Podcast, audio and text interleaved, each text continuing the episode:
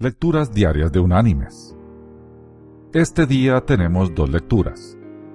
La primera es de la carta enviada por el apóstol Pablo a la iglesia en Éfeso.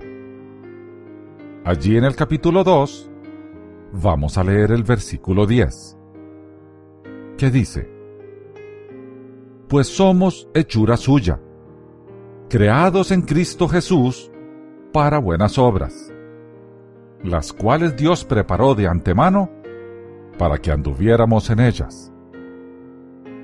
La segunda es tomada de la carta enviada por el apóstol Pablo a la iglesia en Filipos. Allí en el capítulo 1 vamos a leer el versículo 6, que dice, Estando persuadido de esto, que el que comenzó en vosotros la buena obra, la perfeccionará hasta el día de Jesucristo. Y la reflexión de hoy se llama Raku. Unos amigos regalaron a una pareja matrimonial una pieza de alfarería Raku. La etiqueta explicaba, cada una de las piezas está formada a mano un proceso que permite que el espíritu del artista hable por medio de la obra acabada de una manera particularmente directa e íntima.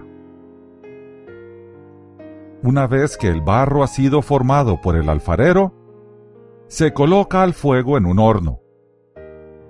Luego, cuando está al rojo vivo, la pieza es echada en una pila de acerrín que arde sin llama a donde permanece hasta que está terminada.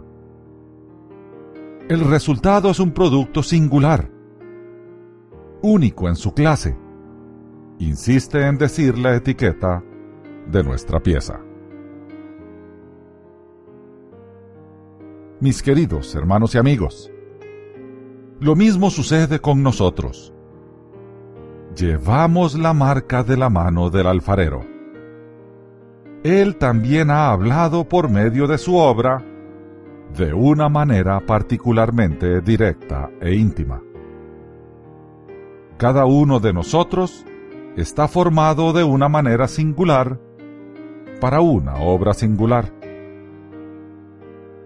Sin embargo, aunque los creyentes somos creados para buenas obras, todavía no estamos acabados debemos pasar por el horno de la vida, atravesar como peregrinos, o sea, de paso, y extranjeros, o sea, que no pertenecemos, por este mundo caído que produce gran aflicción.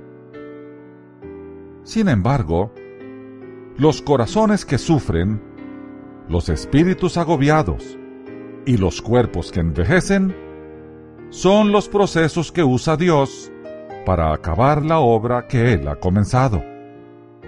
Porque Él va a terminar lo que comenzó en nosotros.